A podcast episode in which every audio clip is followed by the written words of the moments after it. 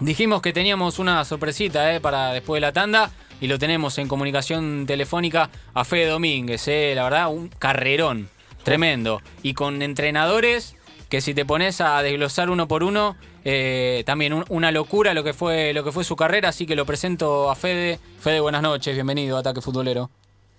Hola, ¿cómo estás? Buenas noches, un gusto. Un gusto para nosotros también. ¿Qué momento te agarramos antes de la cena? No sé si ya preparando la comida. Sí, sí, pero no pasa nada. Estamos acá medio en cuarentena, así que no. Bien.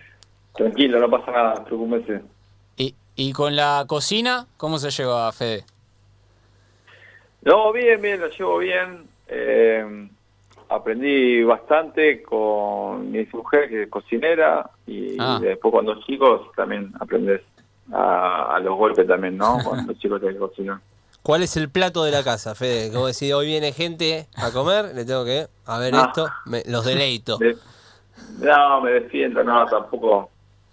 Me defiendo, no hago platos muy elaborados, porque tampoco soy mal alumno y no aprendí nada.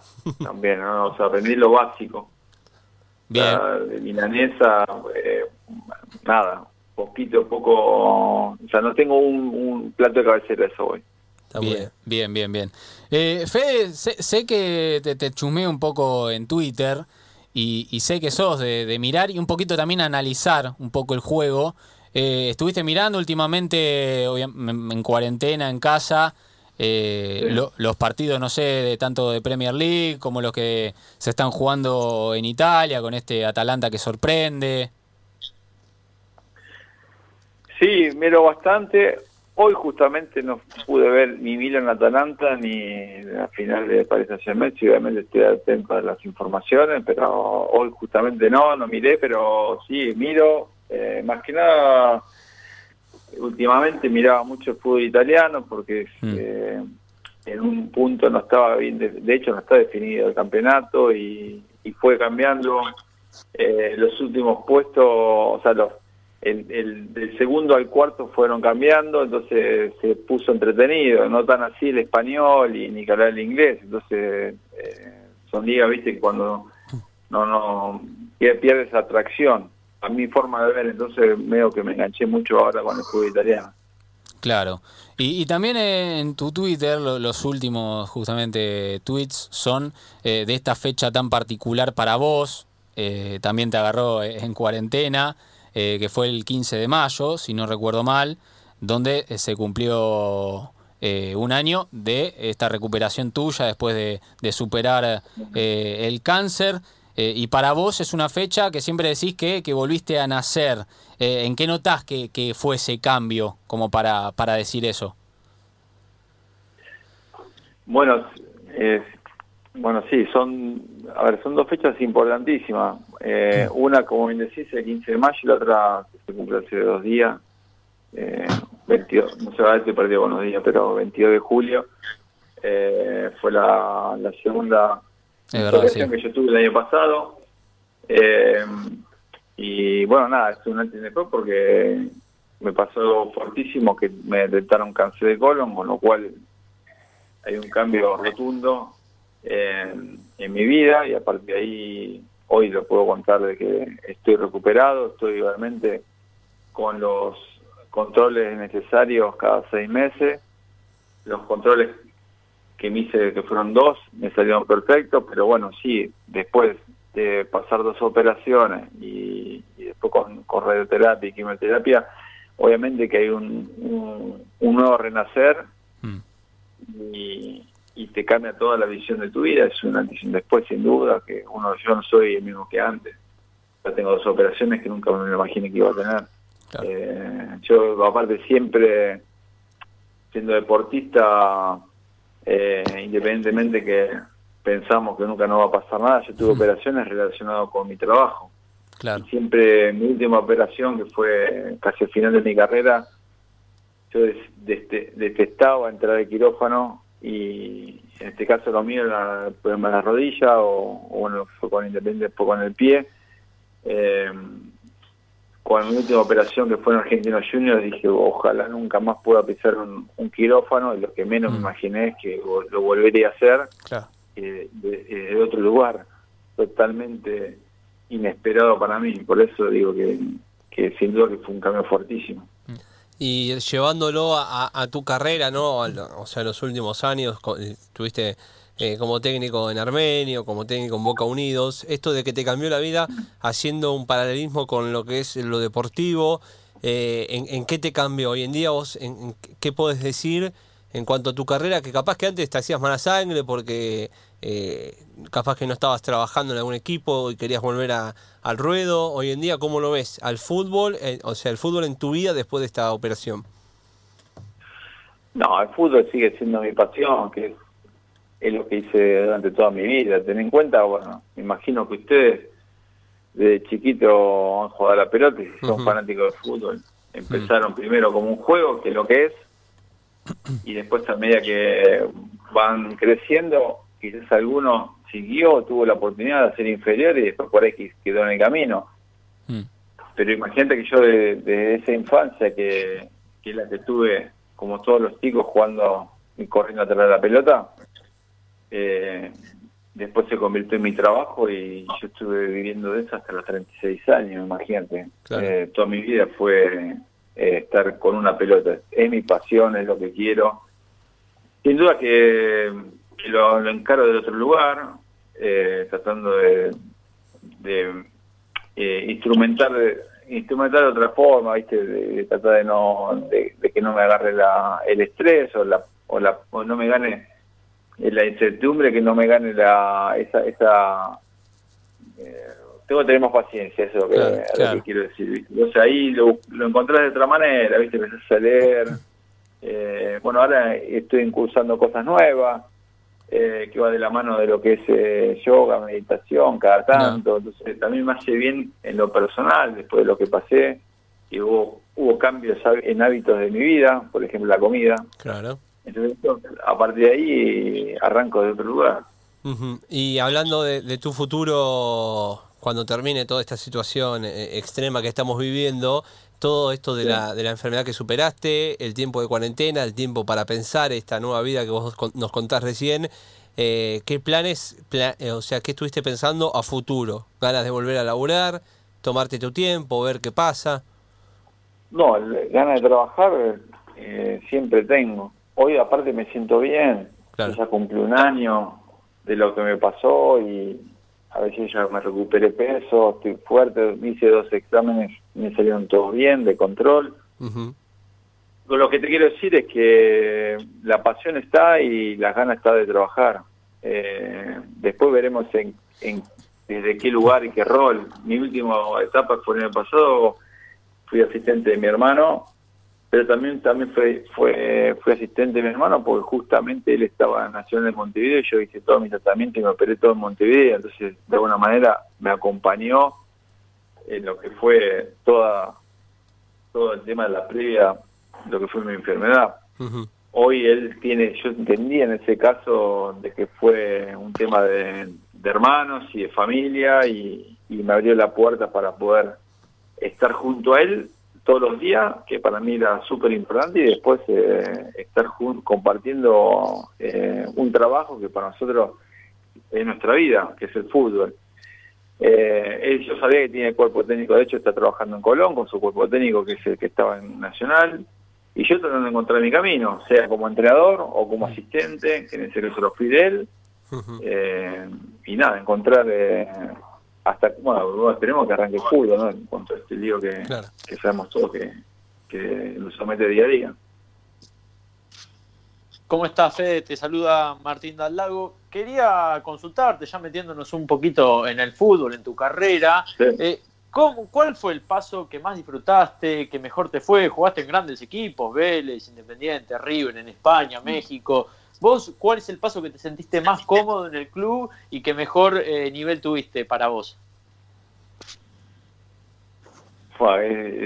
Es difícil. Primero ser jugador de fútbol es lo más maravilloso que me pasó. Eh, que bueno, es lo que, lo que uno extraña. Y extraña en el sentido de que por ahí suena trillado porque lo han dicho un montón de veces, ¿viste? A ver, extrañas el día a día, pero no puedo negar que extrañar los fines de semana. Lo que más extraño cuando uno deja el fútbol, al menos es una sensación mía, es el silencio de los fines de semana. Ese, eso eh, es un trabajo que, que, es intenso los fines de semana, cuando toda la gente eh, se va a relajar o en otro trabajo, ¿no? Es decir, yo quiero ahora buscar otro trabajo y tengo que encontrar eh, tengo que encontrar esa, esa forma para reemplazar esa adrenalina que ya no la tengo más. entonces, qué sé yo, para mí por eso digo, yo disfruté un montón. Sí, obviamente hubo la etapa maravillosa de mis inicios en Vélez, pero obviamente que hubo un cambio rotundo en mí cuando yo pasé independiente. A ver, ahí se juntaron varias cosas.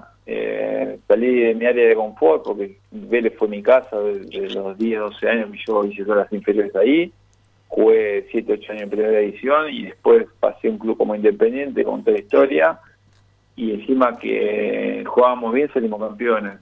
para mí eso fue un quiebre fortísimo de decir que, bueno, yo pude coronar, pude salir campeón en un, club grande como es Independiente. Eh, entonces creo que ahí yo me sentí muy, muy, muy bien. Eh, aparte del hincha de hasta el día de hoy me lo, me, lo, me lo hace notar de que ese equipo juega verdaderamente bien. Después, obviamente, sí, lo personal, después sí que bueno, a partir de ahí hubo cinco o seis años que fueron muy, muy buenos. Eh, mi etapa en, en México, mi etapa en River, eh, fueron fueron ahí los primeros los, después del 2002 o yo creo que para mí de forma personal haciendo un análisis entre 99 2000 hasta el 2009 más o menos ahí fue esos ocho años fueron para mí fueron el mejor momento de mi carrera y hace unos meses subiste una foto a tu Twitter de tu colección de camisetas, supongo, eh, con varias eh, que te habrán quedado de tu paso por el fútbol, de distintos clubes. ¿Tenés una que, que, digas, no, esta no la cambio por nada, es la mejor que tengo? ¿O, cuál es tu, la que más eh, apreciás? Eh, mira, sí, las camisetas se fueron dando en el transcurso de la carrera, las fui cambiando, me las pedían, ya fue un ida y vuelta.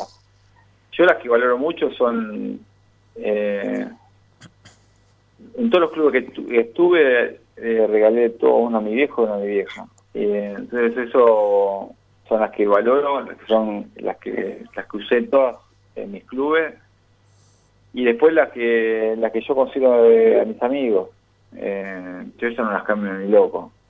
Eh, esa está en una parte siempre. Ese baúl que yo mostré en una foto. Eh, después todas las de ahí son obviamente recuerdos de, de, mi carrera, pero hay cuatro o cinco que son mías personales, que son amigos, eh, que va más allá del fútbol, simplemente. Federico Agustín Comiso te habla. Recién decías que ser jugador de fútbol es lo más maravilloso que te pasó. ¿Hay algo que no te guste del mundo del fútbol o del fútbol?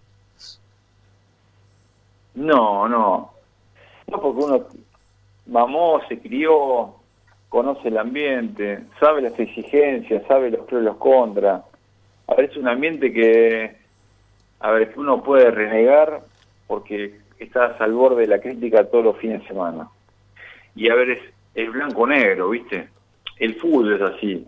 Es decir, eh, es difícil, a ver, eh, por ejemplo, la crítica está a la orden del día y todos hablan de fútbol. Es como que es de política, lo mismo, política y fútbol va de la mano en el sentido que todos hablan de política y todos hablan de fútbol. En este caso, el fútbol, yo conozco el ambiente y siempre el ejemplo eh, es muy difícil. por eso yo entiendo mucho a los, a los eh, actores conocen teatro y vos los escuchás dicen eh, teatro, eh, cine o televisión, y todos te dicen teatro. Porque el teatro tiene ese contacto con la gente y todos te dicen que la misma obra eh, no es la misma que la de ayer. Imagínate que en el fútbol se es multiplicado por un montón porque encima vos eh, tenés un rival que, que, obviamente quiere hacer lo mismo y te quiere ganar, hay una competencia sana, entonces hay una exigencia física, eh, técnico, táctico, hay de todo, y, y, está, está el público en vivo, que encima te critica o te alaba, ¿no? O sea, por eso, viste, es, es eso, por eso a veces cuando vos ves, por ejemplo, la película Gladiador, mucha gente se identifica y se pone diciendo qué bueno el. Imagínate, nosotros somos gladiadores. Claro. Eso es lo que vos ves en la película, que el tipo lo, lo ovacionan. Bueno, a mí no me ovacionaron, a ver, como lo ovacionaron a Gallardo o a Riquelme, políticamente hablando. Pero sí puedo de- decir que después de una- un partido te aplaude la cancha. Y eso te sentís el gladiador. Y vos decís, loco, eh, terminás de ahí, y vos vas, al- vas al, vestuario, te abrazaste, te res contento, vas a cenar a la noche, entras a un restaurante y toda la gente te aplaude. Entonces vos decís eso y eso no es plata. Eso no es plata. No, no, no, no hay que decir, no, pero ¿con qué lo no, no, no se paga? No, no entendés. Eh, Eso es difícil de explicar. Entonces eso es decir, ¿cómo? Y si te gusta lo que haces, ¿y cómo no me gusta? Ahora, esa es la buena. Cuando viene la mala, eh, no puedes salir ni, ni a la esquina. Eh, O sea, tener las dos cosas. Entonces vos ya sabés de qué se trata. Y no salir a la esquina en serio, ¿eh? Eh, porque bajás de, de tu departamento, tu casa, te metes al auto y vas directo al, al, al, al entrenamiento con los vídeos polarizados, no, ni, a los chicos que le que te piden una monedita, le bajas un toque y le das algo y, y no mucho porque si te conoce empieza Claro. lo bueno y lo malo. Entonces, eh, no es fácil. Y psicológicamente eh, es un trabajo intenso donde muchas veces, por eso hoy, gracias a Dios, por ejemplo, se- muchos clubes, la mayoría, tienen psicólogo. Eh, Sí. que en, en mi época, cuando apenas yo arranqué, no existía esa, ese, ese tipo de, de ayuda, ¿no?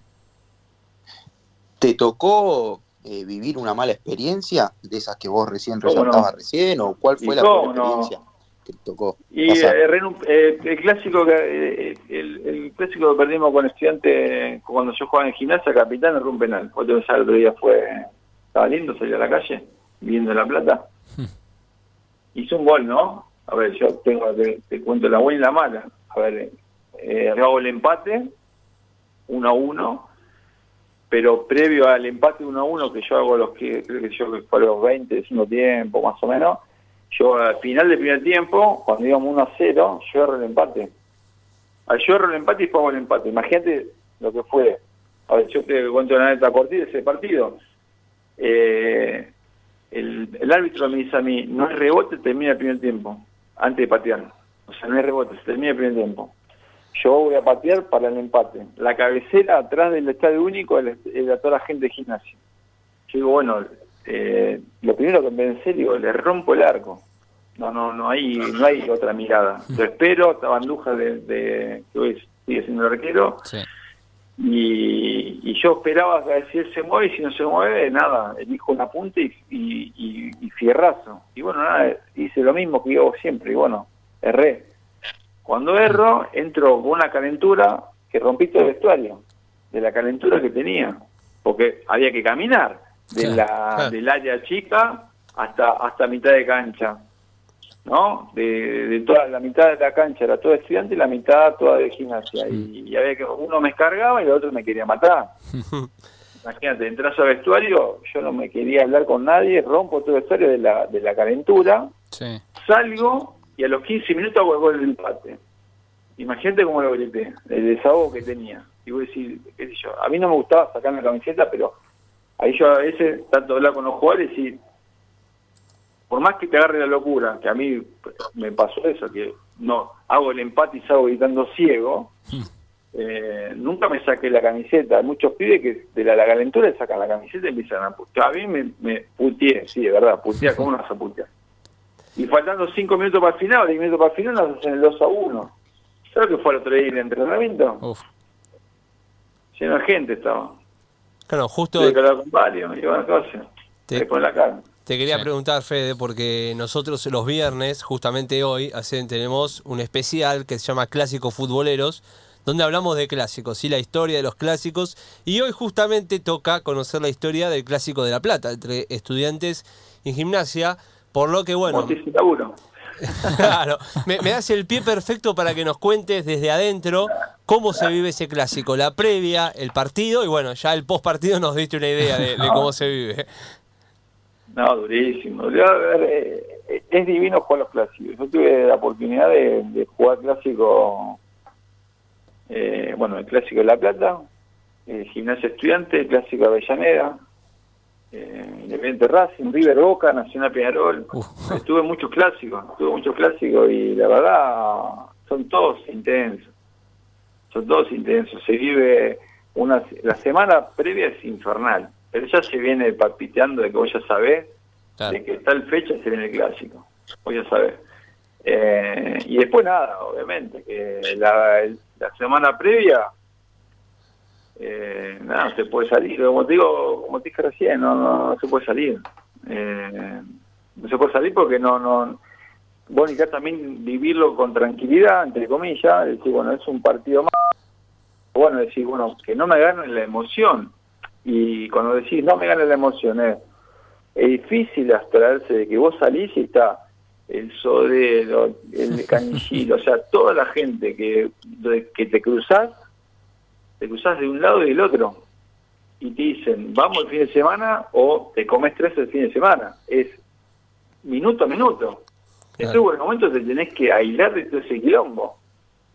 Si no, como llegás destrozado al, al partido, físicamente. Porque lo jugás 200.000 veces el partido.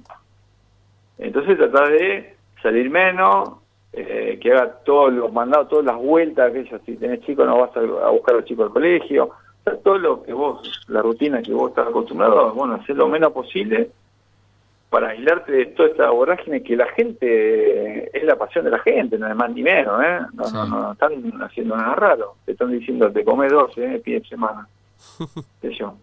Eh, y te hablo, por ejemplo, no puedes ir al banco, a ver, ten en cuenta que hoy puedes hacer todo online. Sí, verdad. En ese entonces se hacía menos, se hacía menos, entonces vos tenías que ir al banco, tenías que ir al banco. Eh, entonces, bueno, ahí que yo, el que te atiende, o la gente, o el gerente, son de un lado o del otro. Claro. Es, es intenso. Pero también pasó con nosotros clásicos, ¿viste? La Avellaneda también lo mismo. Nada, entonces, cuando ganas y perdés, eh, es intenso la previa y la después, ¿no? También. Fede, a lo largo de tu carrera tuviste a técnicos como Bianchi, Peckerman, Pasarela, Bielsa. Seguramente dirás ¿no? que, que todos te marcaron, todos te dejaron algo, pero ¿puedes contarnos específicamente qué o puntualmente qué te dejó cada uno? No, eh, no nos alcanza el tiempo, ¿no? ¿Qué me dejó cada uno? Resumen. Eh, claro, por eso. No, no, yo creo que todos. A mí hoy que estoy empezando como entrenador, yo creo que lo mejor que, que rescato de todos es, eh, de todos sacas algo, ¿no? Eh, la planificación y cómo manejaban grupos eh, y cómo gestionaban. En la gestión, obviamente, son todos muy diferentes. Ahí tenés algunos que eran más docentes, otros que eran más tácticos y otros que eran eh, un mix de cada. Eh, o son los los otros que son más de, de no digo arengar, pero viste que son eh, tipo positivo, que Claro. empujan, empujan, viste. ¿no? Eh, por eso mismo, a ver, de la parte táctica, bueno, el- los abanderados son Bielsa Tavares, poner el orden que quiera, porque Tavares es muy táctico. Pasarela también, a ver, son entrenadores muy rigurosos, muy tácticos.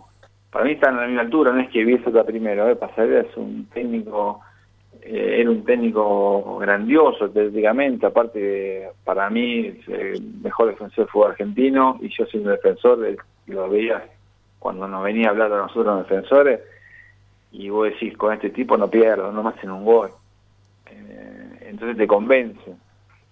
Y después eh, después está la parte de docencia, los docentes de Peckerman, Borghi, eh, Peruso, eh, no sé, eso es lo que se me, ahora se me viene a la cabeza. Después bueno, los que incentivan, los que incentivan, y parte ahí Bianchi también entra en la parte de docencia, y los que incentivan entra también Bianchi entraba mucho, incentivaba mucho, lo gallego, Mm. eh, son todos técnicos que en, ellos, para yo considero esos técnicos de que eh, te ganan el partido los fines de semana, sacó un cambio, ven muy bien el partido, Claro. eh, que en el momento están muy rápido.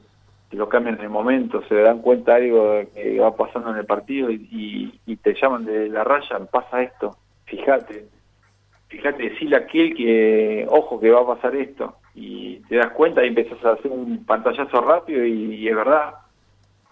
hay cosas que esas cosas te, te va dejando y, uno y uno va notando y va, y va haciendo memoria. Estamos hablando con Fede Domínguez, eh, una linda charla futbolera. Eh, recién nombrabas a Bielsa como uno de los de los grandes, eh, sí, ponerle el nombre de docente, ¿no? Porque dijiste que fue Peckerman, pero igual también, eh, pero más en lo táctico. ¿A vos qué consejo, te, algún consejo que te haya dejado Marcelo que te haya servido para tu futuro? ¿Tenés alguno que se te venga a la mente? Yo te lo aclaro porque no, Bielsa no es docente. Bielsa es riguroso y hoy lo que es más humano después de 30 años de dirigir. Eh, yo a mí me dirigió en 97 y 98, yo lo tuve dos años. El 10 a ese entonces no es el mismo de ahora. Claro. hay un video que estuvo dando vuelta, no sé si fue acá y otro club que estuvo, donde un jugador hace una definición, un trabajo de, de definición y él corre 15 metros y lo abraza. Eso en Vélez no lo hizo nunca. Cambió, claro. Cambió, claro, obviamente, para bien, lo celebro, lo celebro porque eh, es más humano, más humano y lo abraza y, sí es verdad que es generoso con el jugador y sí es verdad de que cuando nosotros salimos campeón en Vélez, él nos abrazó todo, nos agradeció uno por uno y casi llorando al borde de las lágrimas de, la felicidad que tenía. Eso yo lo veo ahora y es el mismo que, que nos pasó con nosotros. Eh, pero en el, en el día a día de ese abrazo no existía. Eh, hoy celebro porque obviamente está la parte más humana de, Bielsa, pero sí, tácticamente era muy riguroso. Eh, y había que repetir y repetir y repetir y estamos dos horas acá y, y es intenso el trabajo.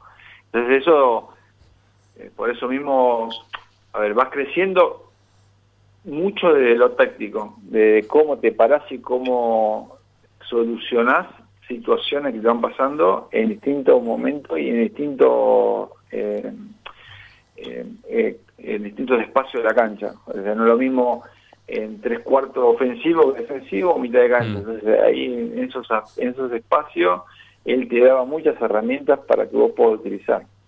Bien. y hay una, hay una foto eh, en una juguetería, que llama la atención, ¿no? Porque fue un encuentro en una juguetería, es así, con Marcelo. ¿Cómo fue ese, ese encuentro y esa charla? Sí, con Bielsa. Ah, sí, no, re loco. Eh, yo vivía en Punta del Este y, y mis hijas, de hecho, están allá y, yo estaba en la juguetería comprando, juguetería, en una librería grande. Ah. Y, y yo estaba comprando algunas cosas a mis hijas para el colegio. De hecho, yo estaba con ellas y después de, comprar las cosas para el colegio estoy haciendo la cola y adelante de un señor en jogging. Y lo noto conocido. Entonces yo ahí me asomo como que a ver, estoy atrás de él. Entonces yo para que no se siente incómodo nada me, doy un costadito y me, y lo miro de costado. Sí. Pero no, no, no para que se siente intimado, ¿no? Entonces ahí le, le, le digo, Marcelo, y ahí se da vuelta. Y ahí nos quedamos mano a mano y era, y era él era Bielsa, que fue a dar una, una charla que yo no sabía, después, obviamente, eh, yo estaba colgando una palmera en ese entonces, pues ahí estaban las publicaciones que, que él fue a dar una, un congreso, una, una, una charla, y, y yo ni sabía, y yo dije, ¿qué haces acá? Y me dijo, una, mañana hay una, una charla o esta noche, me dijo algo así. Y nada, nos dimos un abrazo, y, y en ese entonces que a mi mujer eh, nos sacó una foto. Eh, y nada, lo que más me, llamó la atención es que eso es Bielsa, de que en ese entonces, en la cola de una, de una librería, se acordó de un gol que yo hice en un partido eh, de reserva, que él me, yo venía de una lesión y de la rodilla, y él fue, apenas llegó a Vélez, eh, apenas llegó a Vélez, creo que nos jugó un partido oficial eh, o, era el primero dos partidos oficiales y yo juego en reserva y él me va a ver y hago un golazo y esto no, no lo digo porque fue verdad, fue un golazo de tiro libre y se acordaba ese gol de tiro libre. Y yo, ¿cómo te vas a acordar de ese gol de tiro libre? Ni yo me acordaba, digo, tuve que hacer memoria. Digo, ¿qué gol? Digo, el que le hizo a tal equipo. Y se acordaba, bueno, ese es. Eh, se acuerda de cosas que eh, te saca, le saca de tu Tremendo. eje. Tremendo. Y, a- y aparte el loco fue el que te lleva también a la selección, ¿no? En ese ciclo al Mundial Claro, de, claro. de Corea-Japón. Claro, él, él me lleva primero al Español de Barcelona y después cuando él agarra la selección, ahí me lleva. Y ahí en este momento a mí no me ayudó las dos veces que me llevó. No ligué, me lesioné las dos veces. Y, y bueno, nada, esas son cosas que a mí me quiso dar la oportunidad y me lesioné. Es decir, bueno, destino, nada, y no, no nada, ¿qué va a hacer? No pasó, no fue, no fue, no fue. Y, y ese plantel del 2002, que bueno, esa es otra de las cosas, ¿no? Que siempre eh, los que no quieren mucho a Bielsa, la- lastimosamente hay varios, eh, Sí. hablan de, de esa frustración del Mundial 2002 que arrasó en las eliminatorias. Vos que estuviste en ese plantel, ¿cómo, qué, qué opinión tenés al respecto? No, yo no estuve en el plantel. Digamos, estuve en la- en el- la pre- sí, claro, a ver, en yo estuve las en la previa, conozco el proceso, Sí, porque lo conozco a él y a todo el cuerpo técnico. Sí, a ver, yo en ese momento estaba, de alguna manera, entre comillas, en mejor nivel, que ojo, Bielsa me convoca a mí, y bueno, a mí no me ayudó la lesión, eh, que son cosas del destino. Por eso mismo a mí me dolió mucho, porque la mirada mía ya era, es como jugador y, y a mí decía y me dolía mucho viste el, el- la eliminatoria y cómo se dio y fútbol porque se puede bueno se organizó mil veces no esa esa eliminación pero pero bueno nada sí me dolió por, porque él no deja el sueño era de todos imagínate de él y Mm. teniendo en cuenta cómo trabaja que no deja nada por eh, nada librado al azar y, y bueno queda eliminado así o sea, habrá sido dolorosísimo Te hago la última, Fede, y agradeciéndote todo este tiempo. Eh, ¿Algún partido en el que hayas dicho, en este fui un fenómeno, me salieron todas, y en el que te fuiste recaliente porque no te salió nada de nada? ¿Recordás? El, el que no el que no me salió nada Hmm. Eh, ¿Alguno en sí, particular? me acuerdo porque sí eso me acuerdo porque aparte em, fue llevándolo a Bielsa por ejemplo él y acá te cuento una intimidad eh, nosotros fuimos a jugar contra Gales Argentina Gales eh, y fuimos de fútbol argentino fue Saja eh, Riquelme el Turco Usain o sea Claudio Usain y Sí. yo fuimos cuatro del fútbol argentino y después todos los chicos los demás eran todos jugadores europeos eh, y en la vuelta a mí me muestra un video, Bielsa, que para mí fue el mejor video que ni mi representante me lo había hecho también, eh, de todas las cosas que yo le podía ofrecer a él, todas las alternativas que yo le, podía ofrecer a él. Y en el viaje él me dice, vos estás dentro de los 30 jugadores eh, de cara al Mundial y así que necesito que vos me levantes el nivel porque vos competís. Yo no competía con Solín, que era el, eh, el titular, yo competía con Placente, pero me dice, vos estás en el fútbol argentino y Placente está jugando en, en- en Alemania, o sea, tenés que hacer más. Bueno, yo llego y juego contra Belgrano de Córdoba en la cancha de Belgrano, en el Alberti, en la cancha, en la cancha chiquita, bueno, Sí. fue un desastre un desastre. Y yo digo, no puedes jugar tan mal. Aparte, en el partido mismo, iba diciendo, no puedo estar jugando tan mal. Y me acordaba de toda la, de toda el viaje de vuelta de Gales a, a Buenos Aires, toda la charla que tuve con Bielsa, y el tipo me dice, depende de vos si querés viajar o no. Y yo quería hacer todo, pues diciendo, no, no, me estoy quedando afuera, yo estoy quedando, me estoy sacando, por eso digo que los jugadores se meten, no se sacan de la lista, digo, yo me estoy sacando de la lista solo y quería hacer las cosas mejor y era horrible vos decís, viste cuando querés y no te sale una diciendo bueno fue un desastre fue un- y yo dije bueno no no tengo que mundial ¿Y hay alguno que te salieron todas? ¿Fue todo lo contrario? y sí a ver viste cuando te a ver eh, hay varias viste por ejemplo el clásico que jugamos Independiente Racing en cancha de River, esa me salieron todas y me sentí re bien a todos, jugamos bien. Hicimos cuatro goles, imagínate en un clásico dificilísimo. y- Sí. y eso, bueno, ese fue un día que, que no quería que termine más el partido. Después un partido con Vélez Chicago, cancha de Chicago, yo hago el gol. Eh, hago- ganamos, perdíamos 1 a 0, lo dimos vuelta, ganamos 2 a 1 también. En segundo tiempo fui, jugué muy, muy bien. Eh, no sé, hay varios, hay varios que decís, bueno, este partido no querés que se termine. Sí, Eh, pero eso lo disfrutas mucho. sí, me, me- me imagino, me imagino. Bueno, Fede, la verdad te agradecemos todo este tiempo. ojalá te haya gustado la charla y te deseamos lo mejor eh, para el futuro. Sí, me sentí muy cómodo, muchas gracias por el contacto y lo mejor. Dale, un gran abrazo, Fede. Chao, buenas noches. Ahí pasaba Fede Domínguez, eh. linda charla, eh, más de